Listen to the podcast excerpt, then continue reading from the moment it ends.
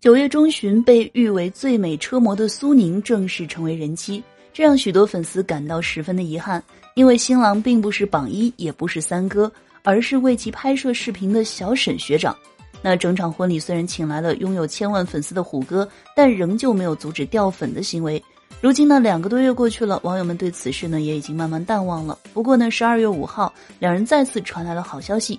车模苏宁在视频账号当中晒出了一段官宣视频，并且留言说道：“明年我们就是一家三口了。”那细看苏宁的孕肚啊，不难发现最少应该是怀孕六到七个月的样子。那按照这个时间来推断，九月份结婚的时候，苏宁应该已经怀孕三到四个月了。那苏宁在留言处呢也透露，确实是未婚先孕。那相信呢这段时间苏宁一定会十分的幸福吧。